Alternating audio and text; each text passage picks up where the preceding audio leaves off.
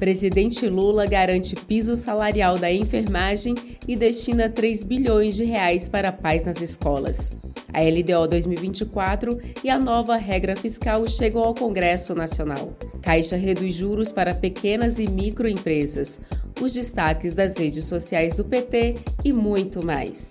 Eu sou Ju Matos e esse é o 13 Minutos, podcast semanal de notícias do Partido dos Trabalhadores e das Trabalhadoras.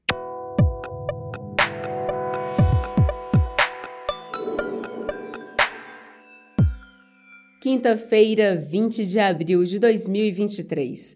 Esse programa está sendo gravado no estúdio do PTcast, excepcionalmente nesta quinta-feira, por conta do feriado de Tiradentes amanhã. Eu estou usando uma blusa marrom de gola alta com detalhes em animal print. Meus cabelos são castanhos e bem curtinhos.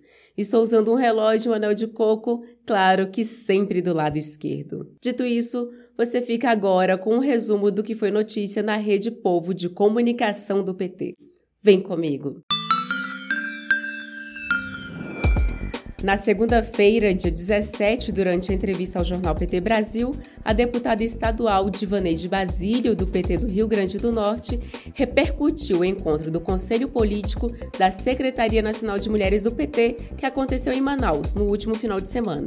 A conquista e manutenção de mais mulheres nos espaços de poder, a luta contra a violência política de gênero, o debate e a construção de uma agenda de mobilizações com movimentos sociais foram alguns dos temas discutidos durante o encontro. Quando a gente tem um projeto que é da Secretaria Nacional de Mulheres, mas que, sobretudo, foi acolhido né, pelo PT como um todo, então, ter a presença da presidenta Gleisi, ter a presença de Sônia, nossa secretária de organização, fez muita diferença no nosso debate, porque foi a simbologia de que o coletivo nacional discute e que a gente também discute com as secretárias. Então, nosso conselho político foi um momento de ouvir as secretárias estaduais. Então, a gente define no, no nosso coletivo nacional, mas a gente define à luz dessa escuta coletiva. Então, essa integração das secretárias com o coletivo nacional tem feito a diferença. Também na segunda-feira, o editor do site do partido, Fernando Brasil, comentou uma matéria publicada no portal do PT sobre o anúncio feito pela Caixa Econômica Federal de redução de juros para 2,1 milhões de micro e pequenos negócios. A medida faz parte de um acordo entre o Banco Público e a Confederação das Associações Comerciais e Empresariais do Brasil. A queda pode chegar a 33% no valor das taxas e as empresas associadas ao convênio poderão contratar linha de capital de giro com juros a partir de 1,21% ao mês. Com isso, as empresas que se associarem a esse convênio poderão contratar linhas de crédito com taxas de 1,2% ao mês. Micro e pequenas é, empresas é, de pequeno porte, além de microempreendedores individuais, os chamados MEIs, que faturam até 4,8 milhões por ano, terão acesso a uma linha de crédito com uma taxa de 1,87% ao mês. Clientes associados também se beneficiarão com a medida, pois terão taxas reduzidas é, na contratação do chamado Giro Caixa FAMP, com juros também nesse mesmo é, índice aí. Governo Lula encaminhou na semana passada ao Congresso Nacional o projeto da Lei de Diretrizes Orçamentárias de 2024. Quem explicou as orientações para a elaboração do orçamento do próximo ano foi o deputado federal Elvino Bongás, do PT do Rio Grande do Sul, na última terça-feira, dia 18. O teto de gastos era só para fazer sobrar dinheiro para agradar os rentistas. O que nós queremos fazer? É não agradar os rentistas, agradar o povo brasileiro e o desenvolvimento, e ter o que a gente chama da responsabilidade fiscal e social. E é dentro desse projeto é que veio, então, a lei de diretrizes orçamentárias. A nova proposta que nós estamos fazendo, então, é alterar esse modelo para poder ter reajuste do salário mínimo, para Minha Casa Minha Vida poder ser trabalhado, os investimentos dos institutos federais tecnológicos, Ainda na terça-feira, em resposta às recentes ameaças e ataques contra escolas brasileiras, o presidente Lula se reuniu com ministros, líderes do Congresso, do Supremo Tribunal Federal e representantes de governos estaduais e municipais para discutir políticas públicas de segurança para instituições de ensino. Durante a reunião, também foram anunciadas ações concretas, como um pacote de 3 bilhões de reais para estados e municípios financiarem ações integradas de combate e prevenção de violência no ambiente escolar. Quem traz mais informações sobre esse assunto para a gente é a repórter da Rádio PT, Thaisa Vitória. Governo Lula anunciou pacote de mais de 3 bilhões de reais para prevenir violência nas escolas. O anúncio foi feito durante reunião com ministros de Estado, ministros do Supremo Tribunal Federal, parlamentares, governadores e secretários de Educação. O fenômeno está presente no mundo inteiro, explicou o ministro da Educação Camilo Santana.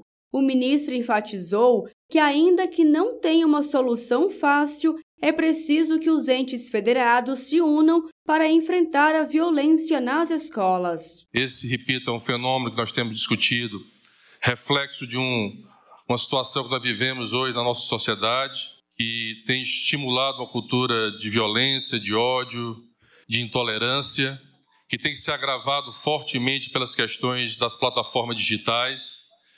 E é preciso, e aqui em nome do presidente do Congresso Nacional, presidente do Senado Federal, é preciso a gente discutir a legalização dessas questões da regulamentação das plataformas digitais hoje no Brasil, que não é um problema só do Brasil, é um problema do mundo inteiro. Se quiser saber mais sobre as medidas do governo Lula para garantir a paz nas escolas, você pode ouvir no perfil do Spotify da Rádio PT a entrevista do presidente da Associação Brasileira de Municípios e prefeito da cidade de São Leopoldo, no Rio Grande do Sul, Ari Vanazzi. E a terça-feira foi longa, mas por um bom motivo. O presidente Lula assinou e enviou ao Congresso Nacional o projeto de lei para estabelecer o piso salarial da enfermagem. O ministro das Relações Institucionais, Alexandre Padilha, destacou a indicação da fonte dos recursos para que o governo federal possa apoiar os estados e municípios na garantia do pagamento dos salários a enfermeiros e enfermeiras tinha uma coisa que só um presidente da República pode fazer, só o Executivo Federal, que está sendo feito hoje. Então, aquilo que a lei, depois da Constituição, exigia que o senhor fizesse, presidente, o senhor está fazendo aqui hoje, que é encaminhar para o Congresso Nacional detalhadamente da onde e qual é o recurso necessário para que o governo federal possa apoiar os estados e municípios para garantir o piso. E como combinado, o texto da nova regra fiscal, que irá substituir o teto de gastos, foi entregue pelo governo Lula ao Congresso Nacional ainda em abril, no último dia 18. Segundo o ministro da Fazenda, Fernando Haddad, a proposta é zerar o déficit das contas públicas em 2024 e estabilizar a dívida pública até 2026. A expectativa é que a proposta seja votada em até três semanas. Nós temos, além do da regra em si, um conjunto de medidas para garantir o equilíbrio fiscal o ano que vem e depois a reforma tributária que vem garantir a sustentabilidade de longo prazo da base fiscal do Estado brasileiro. Eu sou da opinião que nós temos que ter um orçamento é, que seja um orçamento fixado à despesa como proporção do PIB e que ele tenha uma estabilidade no tempo. A viagem do presidente Lula à China rendeu foi muito. Tanto é que na última quarta-feira, dia 19, o deputado federal Vander Loubé, do PT do Mato Grosso do Sul, trouxe mais informações sobre os acordos realizados entre os dois países, que chegam a somar 50 bilhões de reais. Nós precisamos dessa área de tecnologia, da, de infraestrutura, que eles são os maiores do mundo junto com os Estados Unidos. E essa, essa visita do Lula, acho que ela foi muito oportuna porque nós assinamos em torno de 15 acordos bilaterais, 50 bilhões de reais. Nós precisamos modernizar os pequenos e para isso a China, eu acho que é estratégico essa parceria para a gente poder levar tecnologia para as pequenas propriedades e poder produzir com mais qualidade, melhorar a renda dessas famílias. Agora vamos saber da Duda Merini, gestora de redes sociais do PT, quais foram as nossas publicações mais curtidas, comentadas e compartilhadas da semana. Oi, Ju! Essa semana os enfermeiros e enfermeiras venceram. Aqueles que dedicam suas vidas para cuidar da saúde do povo brasileiro foram reconhecidos pelo governo Lula, que assinou o Piso Nacional de Enfermagem. E no ato da assinatura, quem saiu da casa mais vigiada do Brasil direto para o Palácio do Planalto foi o enfermeiro e ex-BBB César Black. A enfermagem está presente em todas as etapas da vida não há saúde sem enfermagem. E felizmente o nosso momento chegou. Aprovamos agora a PL e vamos ser finalmente valorizados. Parabéns a toda a enfermagem brasileira. Nossa hora chegou. Comemoremos enfermagem! Comemoremos enfermagem! O nosso líder do PT na Câmara, deputado Zeca Dirceu, deixou um recado para a categoria no nosso Instagram. Grande conquista para a enfermagem. Parabéns aos profissionais. Outro destaque da semana foi o encontro do presidente Lula com Xi Jinping, o presidente da China, que o recebeu ao som de Novo Tempo do Ivan Lins.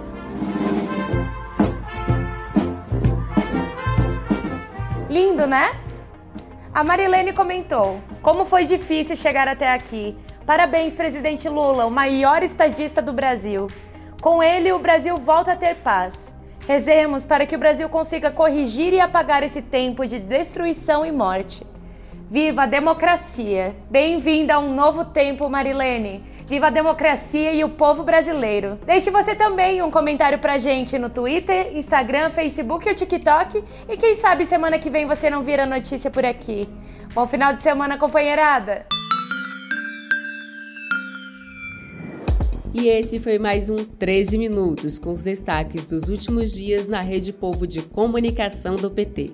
Se você ainda não segue o 13 Minutos no seu aplicativo, clica aí no botão seguir para você não perder nenhum episódio. E se você gostou, pode deixar 5 estrelas na avaliação, afinal, a gente ama estrelas. E faz como José Rosa e deixa um comentário para a gente lá no YouTube. Ele escreveu assim. Bom dia, pessoal! O nosso 13 Minutos é muito bom. Pelo visto, o José acorda junto com 13 Minutos no sábado. E agora eu me despeço desejando um ótimo final de semana a todas, todos e todes. E deixo vocês com o vídeo da campanha Nunca Mais um Brasil Sem Nós, lançada ontem pelo governo Lula para celebrar o Dia Nacional dos Povos Indígenas. O futuro é aquilo que o passado quis destruir. É a vida que o perverso quis dizimar. Mas, com a força e a sabedoria da ancestralidade, persiste, persevera, luta, existe. O futuro é o oposto de um passado que deve ser ultrapassado, que é selvagem, que é pobre, que é irrelevante. Que o futuro agora saia de seu esconderijo de cesto de palha lacrado à cera e suja, deslumbrante, pintado de urucum e genipapo, preparado com as dádivas de um mundo de concreto que também é seu.